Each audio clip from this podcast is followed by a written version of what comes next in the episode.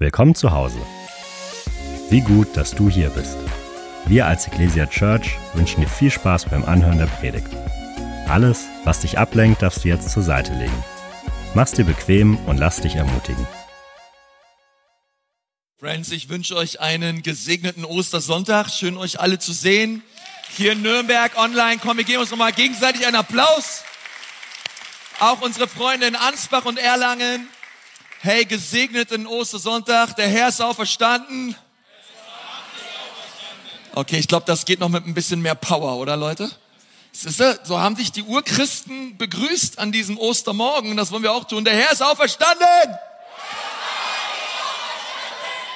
Schon besser. Komm, wir geben Jesus nochmal einen Applaus, oder? Come on.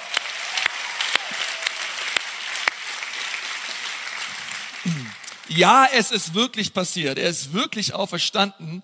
Und weil er lebt, leben wir. Weil er lebt, darfst auch du leben. Und äh, bevor ich gleich hier voll durchstarte, ich möchte erst auch nochmal Danke sagen ans ganze Dream Team, die an diesem Wochenende Karfreitag auch heute an allen Standorten hier in Nürnberg einfach Vollgas geben. Komm mal, wir geben dem Dream Team nochmal einen Riesenapplaus, oder? Ihr seid der Hammer, Leute. Vielen, vielen Dank für all die ehrenamtlichen Leute. Und wir, ey, wir haben eine, eine herrlichen, wir haben einen herrlichen Retter. Wir haben einen Befreier. Und wenn du deine Bibel dabei hast, kannst du gerne mal aufschlagen. Wir gehen ins Lukas-Evangelium. Heute ein eher ungewöhnlicher Ostertext. Aber ihr werdet schon noch verstehen, um was es geht. Lukas 4, 16 bis 19. Die erste Predigt von Jesus, seine Antrittspredigt in Nazareth, wo er groß geworden ist. Und die Bibel sagt, und er kam nach Nazareth, wo er erzogen worden war und ging nach seiner Gewohnheit am Sabbattag in die Synagoge und stand dort auf, um vorzulesen. Und es wurde ihm die Buchrolle des Propheten Jesaja gegeben. Und als er die Buchrolle aufgerollt hatte, fand er die Stelle, wo geschrieben steht, der Geist des Herrn ist auf mir, weil er hat mich gesalbt, den Armen frohe Botschaft zu verkünden. Er hat mich gesandt, zu heilen, die zerbrochenen Herzen sind, Gefangenen Befreiung zu verkünden und den Blinden, dass sie wieder sehend werden. Zerschlagene in Freiheit zu setzen und um zu verkünden das angenehme Ja des Herrn. Nun, als ich das, ich weiß nicht, wie es dir geht, aber als ich das gelesen habe, hey, da, da, da springt's in, innerlich in mir. Da freue ich mich drüber, weil es beschreibt ganz klar den Dienst unseres Herrn Jesu Christi, als er auf dieser Erde war. Es war ein Dienst der Befreiung. Durch seinen Dienst wurden wir frei. Durch sein Leben wurden wir frei. Er hat Gefangene befreit. Er hat Menschen freigelassen, die gebunden waren. Und hier steht zweimal dieses Wort im griechischen Kyrysso, verkündigen. Und Christus hat das verkündigt. Ja, er hat ein angenehmes Jahr verkündigt. Er hat Freiheit verkündigt. Und ich spüre so an diesem Ostersonntag, dass ich euch verkündigen soll, dass es einen Befreier gibt. Sein Name ist Jesus Christus. Er ist der Befreier. Und wir haben einen äh, Mann bei uns in der Kirche, er geht in den äh, Standort in Ansbach und er hat auch Freiheit in Jesus erlebt. Und wir wollen uns mal kurz sein Zeugnisvideo anschauen.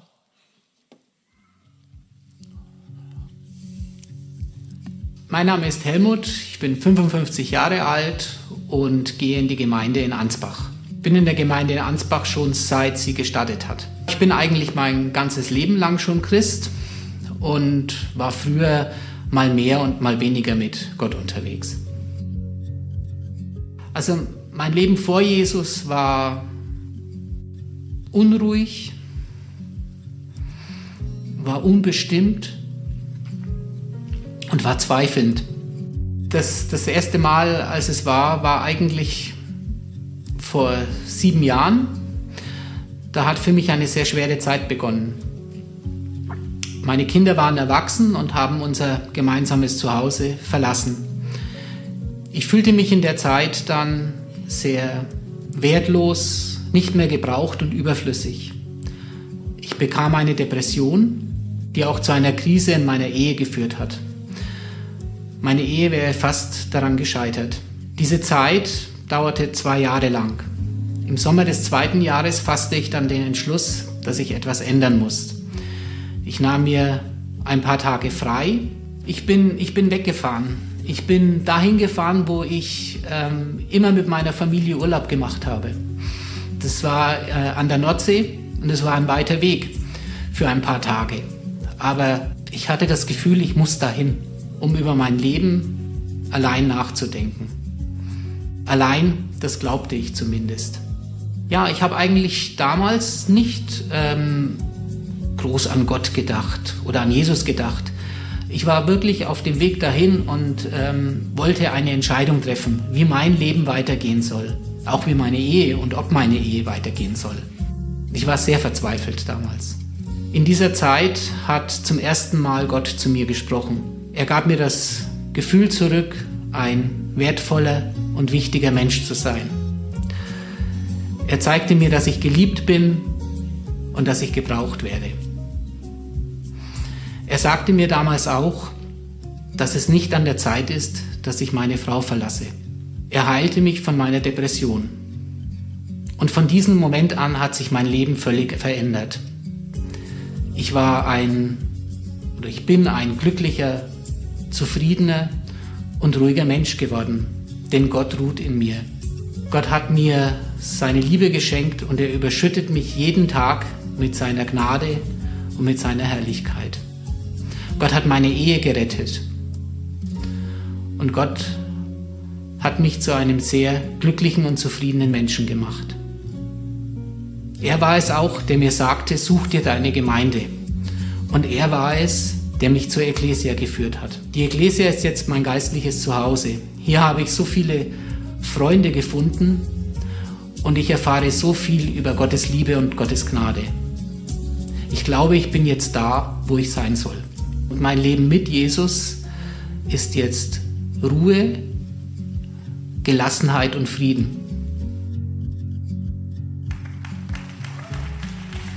Halleluja. Danke, Jesus, für das, was er in dem Leben von Helmut tat. Und ich möchte euch gerne was vorlesen kurz, als ähm, der amerikanische Präsident Abraham Lincoln am 22. September 1862 die Emanzipationsproklamation verlautete, bedeutete dies die Abschaffung der Sklaverei in Amerika. Und drei Jahre dann nach dem gewonnenen Bürgerkrieg über die konföderierten Südstaaten verkündigte er, meine armen Freunde, ihr seid jetzt frei. Ihr könnt den Namen Sklaven ablegen und ihn mit Füßen treten. Denn die Freiheit ist ab heute euer Geburtsrecht. Und viele Sklaven in den Südstaaten, die wurden weiterhin als Sklaven gehalten von einigen Herren und sie wussten nichts von dieser neu gewonnenen Freiheit. Also gab es damals von den Unions, gab es extra Soldaten, die wurden davon, dafür abgestimmt und die sind von Haus zu Haus gegangen, von Feld zu Feld und sie haben diesen Sklaven verkündigt, ihr seid frei. Ihr müsst nicht länger euren Herren dienen. Ihr seid frei. Ihr könnt gehen. Und sie haben diese Freiheit proklamiert. Sie haben diese Freiheit verkündigt. Und ich fühle mich heute auch so wie jemand, der uns zusprechen soll, hey, come on, ihr seid frei. Du bist frei in Jesus. Du bist nicht länger gebunden. Du bist nicht länger ein Sklave, sondern du bist ein Sohn und eine Tochter Gottes. Jesus ist gestorben und auferstanden und er hat uns frei gemacht, haben wir gelesen in Lukas 4. Aber es gibt immer noch viele Menschen, wie damals aus Sklaven, die immer noch gebunden sind die immer noch gefangen sind. Und Jesus hat diese Jesaja-Schriftrolle, er hat sie geschlossen und alle in der Synagoge schauten Jesus an. Ihr müsst wissen, diese, diese Verse, sie wurden schon oft zitiert, schon tausende Male vorgelesen, aber diesmal war es etwas Besonderes. Denn die Erfüllung dieser Worte geschah direkt vor ihren Augen. Der Mann, der die Erfüllung dieser Worte war, er stand vor ihnen, Jesus Christus. Er war der Befreier. Er war derjenigen, der die Gefangenen hinausführte. Die Frage ist, wer sind die Gefangenen, über die Jesus hier redet? Wir lesen in Johannes 8, Vers 34. Jesus erwiderte, ich versichere euch, jeder, der sündigt, ist ein Sklave der Sünde. Und hier verstehen wir also in einem weiteren biblischen Kontext, wen Jesus hier genau meint mit Sklave. Du musst wissen, Sünde bedeutet immer Gefangenschaft. Und vielleicht gibt es in deinem Leben Dinge, die du tust und sie trennen dich von Gott. Du weißt es vielleicht auch in deinem Herzen. Vielleicht genießt du sogar diese Dinge. Du tust sie und du weißt eigentlich, wenn es diesen heiligen Gott geben sollte, ah, diese Sachen, die findet er bestimmt nicht in Ordnung.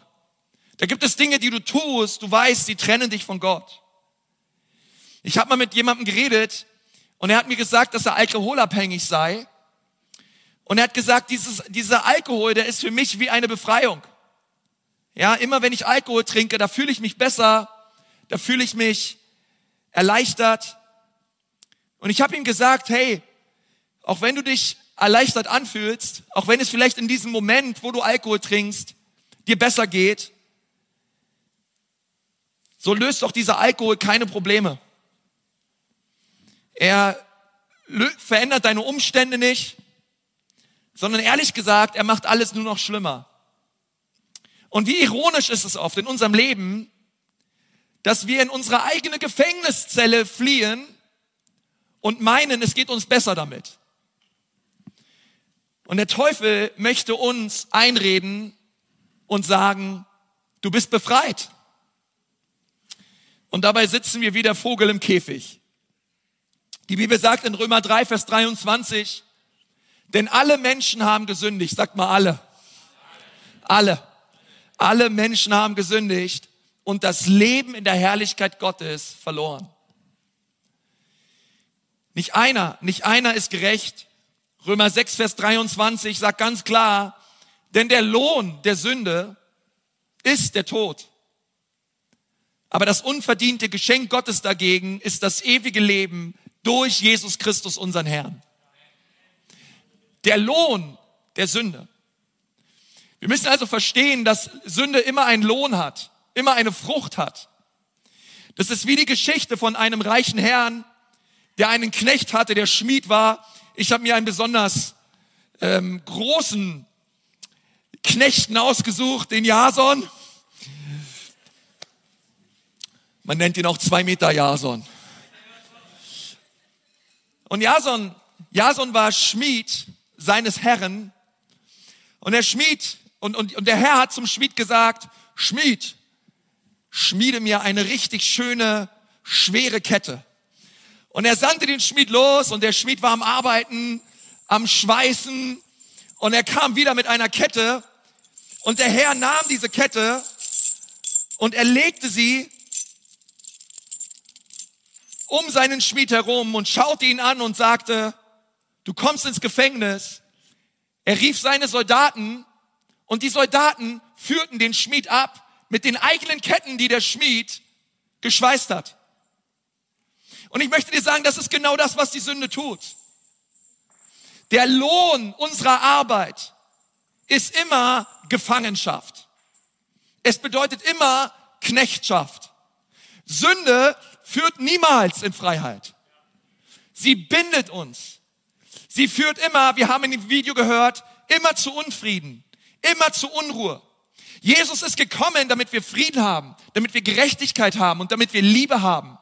Aber Sünde führt uns immer in eine Gefängniszelle, immer in die Dunkelheit und letztendlich sagt die Schrift, führt sie immer zum Tod. Aber Jesus kam aber Jesus kam, um die Ketten zu zerschlagen. Er kam, um die Ketten zu zerbrechen. Nun, von außen gebunden zu sein, ist manchmal bei weitem nicht so schlimm wie innerlich gebunden zu sein. Wenn du äußerlich vielleicht gefesselt bist oder vielleicht eingesperrt wurdest oder irgendwie ähm, irgendwo irgendwo festge, festgekettet wurdest, hey, dann kann man kommen mit einem Bolzenschneider, ja, oder wenn du entführt wurdest, hoffentlich kommt die Polizei und befreit dich und führt dich in die Freiheit. Aber wenn du innerlich gebunden bist, wenn du innerlich, wenn du in einem innerlichen Gefängnis bist, kann kein Mensch dieser Welt dich befreien. Keiner kann dich rausführen aus deinen innerlichen Ketten der Abhängigkeit, der Sünde, der Lust. Niemand kann dich befreien, außer einer. Gott sandte seinen Sohn Jesus Christus. Und er ist gekommen, deine Ketten zu zerbrechen. Er ist gekommen, um die Gefängnistür zu öffnen, damit du herausgehen kannst als ein Befreiter, als eine Befreite. Jesus ist gekommen, um Menschen zu befreien. Er hat es selber verkündigt, ich bin gekommen, um Gefangene in Freiheit zu führen. Das war seine Mission, das ist seine Mission bis heute.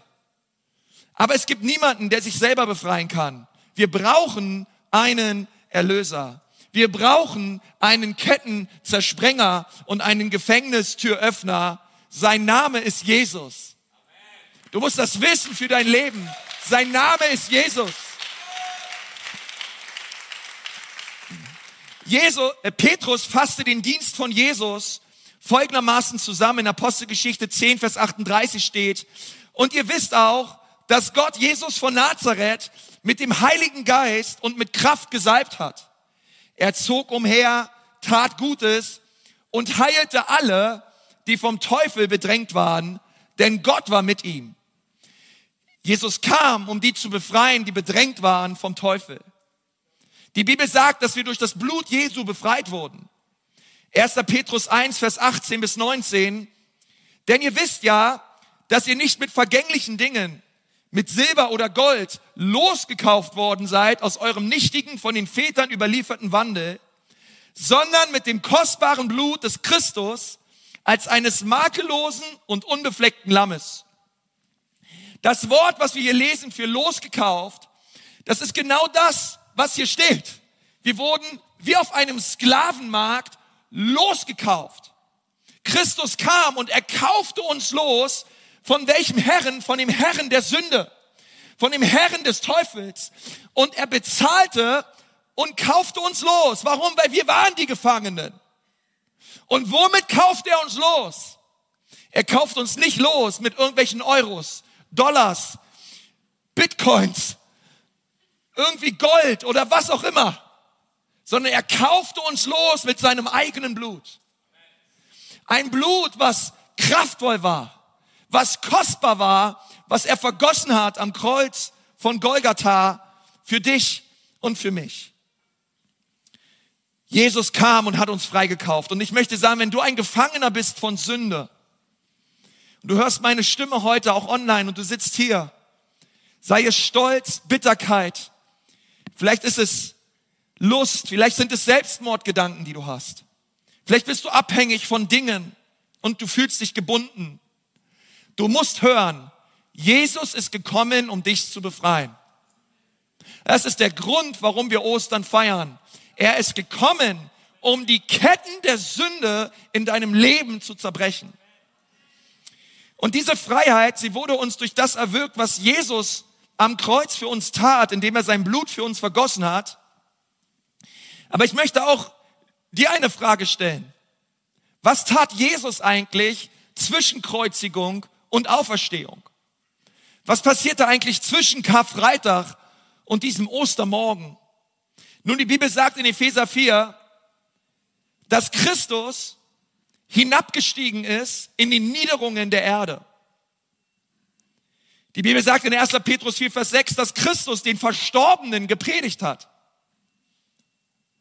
An diesem Kar-Samstag. Die Bibel sagt uns in 1. Petrus 3, Vers 19, Danach ging er und predigte den Geistern im Gefängnis. Wir lesen in Matthäus 12, Vers 40, denn gleich wie Jona drei Tage und drei Nächte im Bauch des Riesenfisches war, so wird der Sohn des Menschen drei Tage und drei Nächte im Schoß der Erde sein. Und das Wort, was hier für Schoß steht, das ist das Wort Sheol. Das ist dieses Totenreich. Epheser 4, Vers 8. Darum heißt es, er ist emporgestiegen zur Höhe und hat Gefangene weggeführt und den Menschen Gaben gegeben. Nun, die frühen Christen Sie bekannten, dass Christus nach seinem Tod am Kreuz hinabgefahren ist zu den Toten.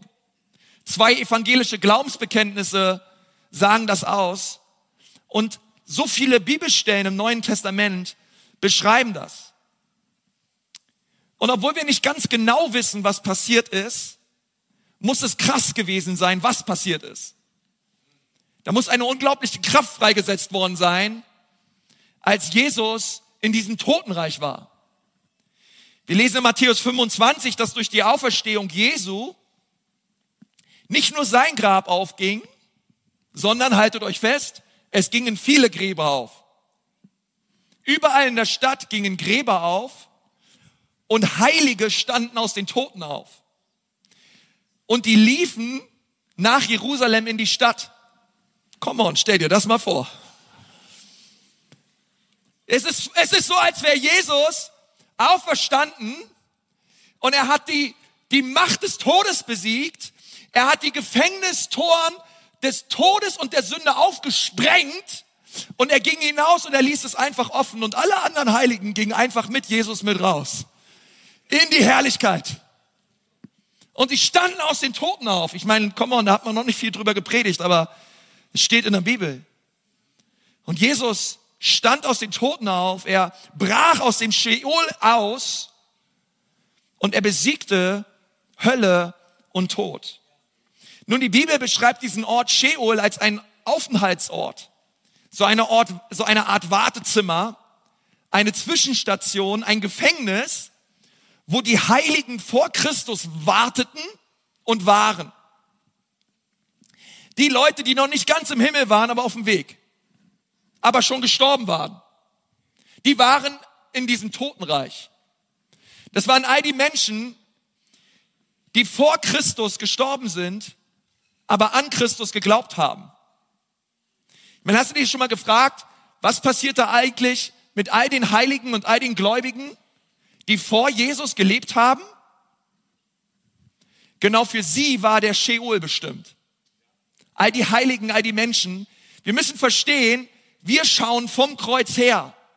2023 nach Christus. Wir schauen zurück aufs Kreuz und sehen und feiern das, was Jesus getan hat. Aber all die Heiligen, die vor Christus lebten, sie schauten zum Kreuz hin. Und sie schauten auf das Kreuz und sie hatten eine innerliche Erwartung und Hoffnung, dass eines Tages jemand kommen wird, der sie befreien wird. Und es ist mega interessant, weil ich meine, auf, auf, auf, auf was oder auf wen haben sie gewartet? Es ist wichtig zu wissen, dass Jesus ja nicht nur für Christen kam. Er kam für die ganze Welt. Und Jesus war Jude. Und es gab ja jetzt nicht zwei Christusse. Ein Christus, der die Menschen vorm Kreuz errettete und einen anderen Christus, der die Menschen nach dem Kreuz errettete. Sondern für alle galt das Gleiche, allein durch Glauben, allein durch Gnade und allein in Christus. Denn es ist kein anderer Name dem Menschen gegeben, wodurch der Mensch errettet werden sollte, als allein durch den Namen Jesus Christus. Also es gab nicht zwei Jesusse, es gab nicht zwei Wege, es gab immer schon einen Weg, egal wann du gelebt hast. Und das Interessante ist, dass Paulus in seinem Römerbrief, das ist übrigens der herrlichste Brief, der jemals geschrieben wurde, egal wie viele schöne Liebesbriefe du jemals bekommen hast, der Römerbrief ist schöner. Und Paulus beschreibt in diesem Römerbrief die Rechtfertigung allein durch Glauben. Und das Interessante ist, er verwendet dafür keine neutestamentlichen Beispiele von irgendwelchen Aposteln oder Jüngern Jesu, sondern er geht 1800 Jahre zurück und erinnert an Abraham und redet mit uns über Abraham, was es bedeutet, im Glauben gerechtfertigt zu werden. Ist abgefahren.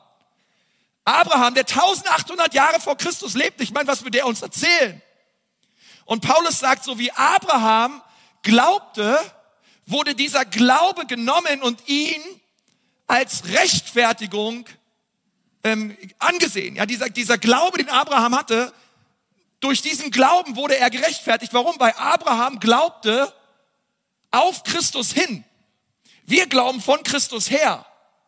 Aber Abraham wusste tief in seinem Herzen, es wird ein Erlöser kommen. Und diese Hoffnung und dieser Glaube machte ihn gerecht. Und als Abraham starb, genauso auch wie all die anderen Heiligen, vor, vor Jesus, kam er an einen Ort, den die Bibel Sheol nennt. Und dieser Ort, in, dieser Ort, in diesem Ort gab es zwei Bereiche, ein Ort für Erlöste und ein Ort für Verlorene. Die Bibel nennt diesen Ort auch Abrahams Schoß.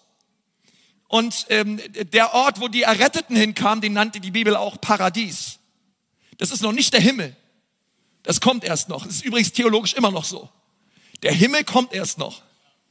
Aber es gab diesen Ort, wo sie hinkamen und wo Leute wie, wie aufbewahrt wurden, ja, wie, wie gefangen waren. Einerseits Menschen, auf denen ein hartes Gericht wartete und auf der anderen Seite war dort ein Wartezimmer, wo die Heiligen gewartet haben. Nun, wir wissen nicht genau, wie das aussah, nachdem Jesus gestorben ist, aber die Bibel sagt ganz klar, danach ging er hin und predigte den Geistern im Gefängnis. Nun stell dir vor, Jesus spricht seine letzten Worte am Kreuz. Und er sagt, Vater, in deine Hand lege ich meinen Geist. Und er, er ruft aus, es ist vollbracht. Er schließt seine Augen und er stirbt am Kreuz. Die Bibel sagt, da war es noch nicht vorbei. Da kamen keine drei Tage der Stille, wo einfach nichts war, sondern es ist etwas mit Christus passiert. Er stieg hinab in die Tiefen der Erde. Er stieg hinab in den Sheol. Und ich stelle mir das so vor, zwei Beglaubensbekenntnisse enthalten dasselbe, hinabgefahren zu den Toten. Und was ich euch jetzt sage, das ist so ein bisschen, ihr müsst mir da ein bisschen Kreativität ähm, zusprechen, weil was ich jetzt sage, das stelle ich mir ein bisschen so vor, dass es so vielleicht passiert sein könnte, steht aber so explizit nicht in der Bibel, ist aber biblisch. Seid ihr dabei? Also was passierte mit Jesus nach der Kreuzigung und vor der Auferstehung? Er fuhr hinab zu den Toten und die Bibel sagt, es war Abrahams Schoß und ich stelle mir vor, und ein Kommentator schreibt es auch, dass Abraham so ein bisschen der Türsteher war des Totenreichs, ja. Abraham Schoß, come on. Und Jesus kam wie jeder andere Heilige, er, er kam wahrscheinlich zu Abraham und Abraham sah Jesus und sagt, Herr Jesus, ich will dir mal das Totenreich zeigen. Ich stell dir mal ein paar Leute vor, die hier unten sind. Willst du mal ein paar Leute kennenlernen? Und Jesus sagt, hey, na klar, Abraham. Und Abraham kam zu Adam.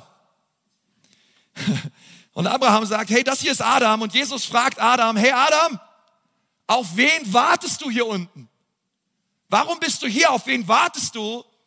Und Adam schaut ihn an und sagt, ich warte auf den, der mit mir im Garten Eden war. Er hat mir Leben eingehaucht und durch ihn wurde ich eine lebendige Seele. Ich warte auf den, der mit mir durchs Paradies ging in der Kühle des Abends. Ich warte auf den, über den prophezeit wurde, er wird der Schlange den Kopf zertreten und den Fluch, den ich in die Welt brachte, umwandeln zu Segen. Und dann kam ein anderer, er hieß Abel. Und Jesus schaute Abel an und sagt, hey Abel, auf wen wartest du? Und Adam, Abel sagt, ich warte. Ich warte auf das Lamm, was geschlachtet wurde vor Grundlegung der Welt. Ich warte auf den Mittler eines neuen Bundes. Ich warte auf das Blut, was besser spricht als das Blut, was ich geopfert habe. Und dann kam ein anderer, er hieß Henoch. Und Jesus schaut ihn an und sagt, Henoch, auf wen wartest du? Und Henoch sagte, ich warte auf den, mit dem ich sehr viel Zeit verbracht habe. Oh, ich habe seine Herrlichkeit gesehen, aber Gott hat mich entrückt. Und ich warte auf ihn, denn ich will ihn wiedersehen. Und dann kamen wieder Leute und Abraham sagte, hey, ich will dir meinen Sohn Isaac und meinen Enkel Jakob vorstellen. Und Jesus fragt Isaac, hey Isaac, auf wen wartest du? Und Isaac sagt, ich warte immer noch auf die Erfüllung der Verheißung, die mein Vater Abraham mir gab, als ich ein kleiner Junge mit ihm auf dem Berg Moria war. Und er sagte, Gott wird uns ein besseres Lamm schenken. Jakob sagt, ich warte auf die Himmelsleiter, dass sie wieder erscheint. Ich warte auf diesen Mann, mit dem ich gerungen habe, die ganze Nacht hindurch. Ich warte auf ihn. Ich habe mit ihm gerungen, bis die Sonne aufging. Oh, ich sehne mich danach, ihn wiederzusehen. Und dann kamen immer mehr Leute. Ich kann mir vorstellen, immer mehr Leute kamen an. Und dann kam einer an, der sagt, hallo, ich bin's Mose. Hey Mose, auf wen wartest du? Oh, ich warte auf den brennenden Busch. Ich warte auf das Passalam. Ich warte auf den Felsen von Horeb. Ich warte auf die Schlange, die in der Wüste erhoben wurde und alle, die sie anschauten, wurden gesund. Josua trat hervor und sagte, oh, ich warte auf den Mann, der, der mir gegenüberstand mit seinem gezückten Schwert und der sagte, ich bin der Anführer der Herrscharen des Himmels. Samuel sagte, ich habe die ersten beiden Könige Israels gesalbt und jetzt warte ich darauf, den letzten König Israels zu salben. David sagte, hey Samuel, ich war einer der Könige, die du gesalbt hast. Ich erinnere mich gut daran. Aber ich warte auf den, der gesagt hat, dass er meine Seele nicht im Sheol zurücklassen wird, sondern er wird es nicht zulassen, dass sein Heiliger die Verwesung sieht. Ich warte auf den guten Hirten, der mich durch das Tal des Todesschattens führt. Und ich warte auf den, der von meinen Feinden einen Tisch für mich bereitet, der mein Haupt mit Öl salbt und meinen Becher überlaufen lässt. Ich warte auf den, der gesagt hat, Gutes und Barmherzigkeit wird dir folgen dein Leben lang. Und Salome sagte, Vater, Vater, ich werde dir sagen, worauf ich warte. Ich warte auf den, der dir gesagt hat, dass er einen Tempel für seinen Namen bauen wird und einen Thron errichten wird in einem Königreich, welches niemals vergehen wird. Jona unterbrach und sagte, oh, ich warte auf den, der meinen Schrei hörte, als ich in der Tiefe des Meeres war, mitten in diesem Fisch. Und ich schrie zum Herrn und er erhörte mich und er erlöste mich aus aller Not. Und dann kam Hiob. Hiob sagt, ich warte auf den, von dem geschrieben steht, denn ich weiß, dass mein Erlöser lebt. Und er wird der Letzte sein, der sich aus dem Staub der Erde erhebt. Und Joel trat hervor und sagte, ich warte auf den, der versprochen hat, seinen Geist auszugießen über alles Fleisch. Und dann kam Esther und Esther sagte, ich warte auf meinen himmlischen Mordechai, der für immer mein Volk erlösen wird. Und Jeremia kam und sagte, ich warte auf den, der gesagt hat, dass er mich im Schoß meiner Mutter geformt hat und zum Propheten vieler Völker geheiligt hat. Und dann kam Hesekiel und sagt, ich warte auf den, der gesagt hat, dass der Tag kommen wird. Eines Tages wird er mein steinernes Herz hinausnehmen. Er wird mir ein fleischernes Herz schenken und er wird mir einen neuen Geist geben. Und dann kam Shedrach, Meshach und Abednego und sie sagten, wir warten auf den vierten Mann. Dieser vierte Mann, der mit uns im Feuer war. Oh, wir haben ihn gesehen, er hat uns befreit. Oh, wir sehnen uns danach, ihn wieder zu sehen. Und Daniel sagte, ich warte auf den, den ich im Traum gesehen habe, der dem Menschensohn gleicht, der mit den Wolken des Himmels kommt und bei dem es eine ewige Herrschaft und eine ewige Herrlichkeit in einem ewigen Reich geben wird. Und da unterbrach ihn Jesaja und sagte, Daniel, ich habe diesen Menschensohn auch gesehen. Ich habe eine Vision gehabt von ihm. Und ich habe gesehen, was du gesehen hast. Und der Geist Gottes sprach zu mir, denn ein Kind ist uns geboren, ein Sohn ist uns gegeben und die Herrschaft ruht auf seiner Schulter. Und sein Name wird sein, wunderbarer, Ratgeber, starker Gott, ewiger Vater, Prinz und Fürst des Friedens. Und ich stelle mir vor, dass Jesus an dieser Stelle sich Abraham zuwendet und sagt, hey Abraham, ich habe gehört, auf wen all diese Heiligen hier warten. Auf wen wartest du? Und er sagte, ich warte auf meinen Hohepriester, der von Gott für immer nach der Ordnung Melchisedeks geweiht wurde. Ich warte auf den, der mir bei den Eichen von Mamre erschienen ist, in der Hitze des Tages, als ich am Eingang meines Zeltes saß. Denn ich habe eine Stadt gesucht, deren Baumeister Gott ist und ich glaube, in diesem Zeitpunkt konnte Jesus nicht länger, nicht länger für sich behalten, wer er war. Also nahm er die Schriftrolle, öffnete Jesaja, erhob seine Stimme und fing an zu lesen. Der Geist des Herrn ist auf mir, weil er mich gesalbt hat, den Armen frohe Botschaft zu verkünden. Er hat mich gesandt zu heilen, die zerbrochenen Herzen sind, Gefangenen Befreiung zu verkünden und den Blinden, dass sie wieder sehend werden. Zerschlagene in Freiheit zu setzen und zu verkünden das angenehme Ja des Herrn. Und er schloss die Schriftrolle. Oh, come on. Unser Jesus. Oh, und ich kann mir vor, er, er, er schloss die Schriftrolle und er schaute die Menschen in der Unterwelt an. Und er sagt, heute vor euren Augen, vor euren Ohren ist diese Schriftstelle erfüllt worden. Und ich frage mich, ob es für die Jünger war, wie, wie, wie für die Emmaus-Jünger, denen auf einmal die Augen aufgingen. Und auf einmal sahen sie Jesus in der Unterwelt. Auf einmal erkannten sie ihn, den, auf den sie immer gewartet haben, den guten Hirten. Er ist das Passalam. Er ist die Arche Noahs. Er ist die eherne Schlange in der Wüste. Er ist der Fels am Horeb. Er ist die Stadt der Zuflucht. Er ist das Manna vom Himmel. Er ist unser Melchisedek. Er ist unser Erlöser. Er ist unser Hohepriester. Er ist der Baum des Lebens. Er ist die Leiter zum Himmel. Er ist der letzte Adam. Er ist der brennende Dornbusch. Er ist der Krieger, der mit einem gezückten Schwert vor Josua stand.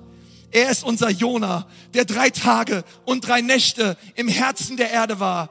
Er ist in jeder Hinsicht die vollständigste Erfüllung und Quelle jeder biblischen Verheißung. Er ist das Zentrum aller Theologie und er ist das Herzstück jeder Prophezeiung der Schrift. Sein Name ist Jesus. Sein Name ist Jesus. Keiner ist wie er. Sein Name ist Jesus. Er ist unser Befreier. Er ist der Kettenzerbrecher. Und ich kann mir vorstellen, in diesem Moment, wo Jesus sich offenbart, wie Sheol anfing zu beben, wie die Gefängnistoren aufbarsten, wie Licht hineinbrach und wie die Engel kamen. Und auf einmal sangen sie dieses alte Lied, ihr Tore, hebt euch nach oben, hebt euch, ihr uralten Pforten, denn es kommt der König der Herrlichkeit. Wer ist der König der Herrlichkeit? Er ist der Herr der Herrscharen, der König der Herrlichkeit, der Herr mächtig im Kampf. Und dieser Ort wurde erfüllt mit der Herrlichkeit des Herrn. Und auf einmal brach Jesus raus aus dem Tod. Das Grab ging auf und er hielt die Schlüsse des Todes in der Hand. Und er sagt, ich habe gewonnen. Der Tod ist besiegt. Die Sünde ist bezwungen.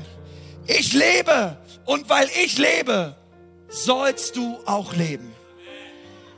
Jesus ist gekommen und er tat es nicht nur für die Menschen vorm Kreuz, er tat es für die Menschen nach dem Kreuz und er tat es für dich und er tat es für mich und er steht uns gegenüber mit diesen Schlüsseln in der Hand.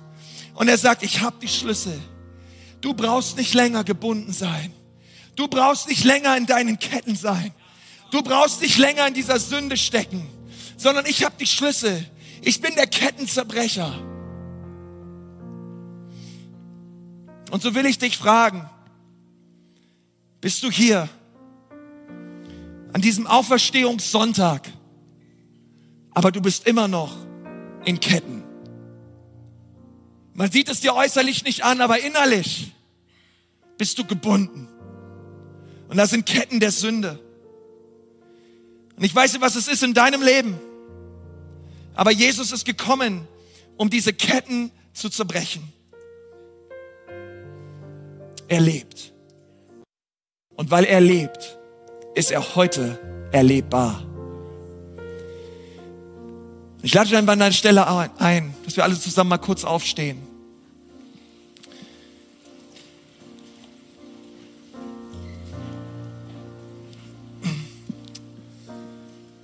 Hey, das ist ein guter Tag. Jesus ist gekommen, um Sieg zu verkünden. Er möchte der Sieger sein in deinem Leben. Und wenn du gebunden bist durch Ketten der Angst, durch Ketten der Sünde, der Abhängigkeit oder der Lust, Vielleicht hast du schon alle möglichen Programme ausprobiert, hast alle esoterischen Bücher, die du gefunden hast, in die Hände genommen. Du hast, vielleicht warst du beim Psychologen und du merkst, keiner, keiner kann mir helfen. Dann möchte ich dir sagen, diese Ketten, die kann auch kein Mensch wegnehmen. Die kann nur Jesus wegnehmen. Diese Ketten kann nur Jesus zersprengen. Gott brachte eine Lösung in seinem Sohn. Und er möchte, dass du heute die Kraft seiner Auferstehung erlebst. An deinem eigenen Leben. Und ich lade dich einfach ein, dort wo du gerade stehst, dass du kurz deine Augen schließt. Und ich möchte dich fragen, wenn du hier bist und du sagst, Konsti, heute brauche ich Jesus. Mein Herz ist ohne Gott. Ich merke auch, da sind Ketten. Ich merke auch, ich bin gebunden. Aber da ist auch gleichzeitig ein Ruf, ein Schrei in deinem Herzen zu sagen, ich will frei sein. Ich will, dass Jesus in mein Herz kommt. Und ich will, dass er diese Ketten zerschlägt. Ich will, dass er diese Ketten wegnimmt. Und ich möchte die Kraft seiner Auferstehung erleben in meinem Leben. Hey, und wenn du das gerne möchtest und du sagst, Jesus, heute will ich zu dir kommen, während wir alle die Augen geschlossen haben, ich möchte dich fragen, wenn du da bist, hey, dann heb doch mal kurz deine Hand und du sagst, Jesus, heute rette mich, heute befreie mich. Danke, ganz so viele Hände, Dankeschön. Hey, Jesus ist so gut. Jesus ist so gut. Und hey, ich möchte, ich möchte heute etwas ganz Besonderes machen an diesem Ostersonntag. Einfach nur weil Ostern ist. Und ich möchte es nicht machen, um dich bloßzustellen, sondern ich möchte es machen, um einen ganz besonderen Moment in deinem Leben klarzustellen. Und ich möchte dich gerade fragen, wenn du deine Hand gehoben hast, oder du, du, du fühlst gerade ein Drängen in deinem Herzen, zu Jesus zu kommen, dass du aus der Reihe herauskommst, dort wo du gerade stehst, dass du die Treppen herunterkommst und dich hier vorne hinstellst. Wir werden ein Gebetsteam hier haben, wir wollen gerne für dich beten. Und wir wollen diese Entscheidung festmachen vor Jesus. Und wenn du gerade da bist und du hast dich gemeldet oder du spürst, ich muss zu Jesus kommen, hey, dann komm doch jetzt. Der Vater sagt, wer mich vor den Menschen bekennt, vor denen werde ich mich bekennen in alle Ewigkeit. Und so komm einfach raus. Dankeschön. Es sind einige schon am Kommen. Komm, wir geben den Leuten einen Applaus. Kommt einfach hier nach vorne. Kommt hier nach vorne. Wenn du da bist und du spürst, du sollst zu Jesus kommen, dann komm heute hier nach vorne. Komm hier vor. Komm hier vor. Komm hier vor. Komm hier vor. Jesus liebt dich. Jesus liebt dich. Jesus liebt dich. Jesus liebt dich. Halleluja. Jesus liebt dich. Hey, und ich möchte, ich spüre, wie der Geist Gottes hier ist und ich möchte noch eine Sache machen, weil ich Evangelist bin, okay? Vergebt mir aber noch eine Sache. Hey, bitte schau kurz deinen Nachbarn an und frag ihn, solltest du eigentlich auch nach vorne gehen? Und wenn er Ja sagt, dann nimm ihn an die Hand und komm mit ihm nach vorne. Schau ihn an und frag ihn, hey, solltest du heute auch nach vorne gehen und dein Leben mit Jesus in Ordnung bringen? Frag die Person und wenn sie Ja sagt, hey, dann nimm sie an die Hand und komm hier nach vorne. Jesus ist da. Auferstehungskraft ist hier. Wer ist alles da? Hey, komm nach vorne. Geh einfach raus. Geh einfach raus aus der Mecke. Es ist egal, was andere denken. Komm hier nach vorne. Komm hier nach vorne. Wir haben genug Zeit. Komm hier nach vorne. Es ist Auferstehungssonntag. Jesus ist hier. Komm hier nach vorne. Jesus liebt euch. Hey, da hinten kommen auch so viele Leute. Halleluja. Jesus ist da. Jesus ist hier. Jesus ist hier. Du brauchst diese Ketten. Du brauchst sie nicht länger haben. Und lass uns doch, hey, wir können doch kein Osterfest feiern mit Ketten. Oh, wir können Ostern nur feiern als Befreite. Oh, so viele Menschen, Halleluja. Kommt ruhig hier durch weiter, lauft hier richtig durch. Auch wenn noch mehr Menschen da sind. Danke, Jesus. Danke, Jesus. Danke, Jesus. Rutsch ruhig hier einmal richtig durch. Halleluja. Hey, wir wollen uns jetzt eine Zeit nehmen. Ich möchte gerne beten. Und wir beten als ganze Kirche mit. Es ist ein Gebet der Lebensübergabe. Und ich möchte euch sagen, Jesus liebt euch. Er freut sich so, dass ihr diesen Schritt gemacht habt. Und er stellt sich dazu. Jesus wird jede Kette zerbrechen. Er wird eure Herzen reinigen und euch ewiges Leben schenken. Lasst uns gemeinsam beten. Seid ihr dabei? Ja, lass uns gemeinsam mit unseren Geschwistern beten. Einfach dort, wo du bist, erheb deine Stimme zusammen. Sag mit mir, lieber Herr Jesus, lieber Herr Jesus, hier bin ich, rette mich, vergib mir meine Sünden und wasch mich rein von aller Schuld. Hier ist mein Leben, ich gebe es dir. Sei du mein Herr und mein Retter. Ich sage Nein zur Sünde. Ich sage Nein zum Teufel. Und ich sage Ja zu dir. Jesus, sei du mein Herr. Amen. Amen, Amen, Amen. Halleluja. Wir sind am Ende angekommen und sagen dir von Herzen Dank fürs Dabeisein und Zuhören. Wenn du dich heute für ein Leben mit Jesus entschieden hast oder dich mit uns connecten willst, lass es uns wissen.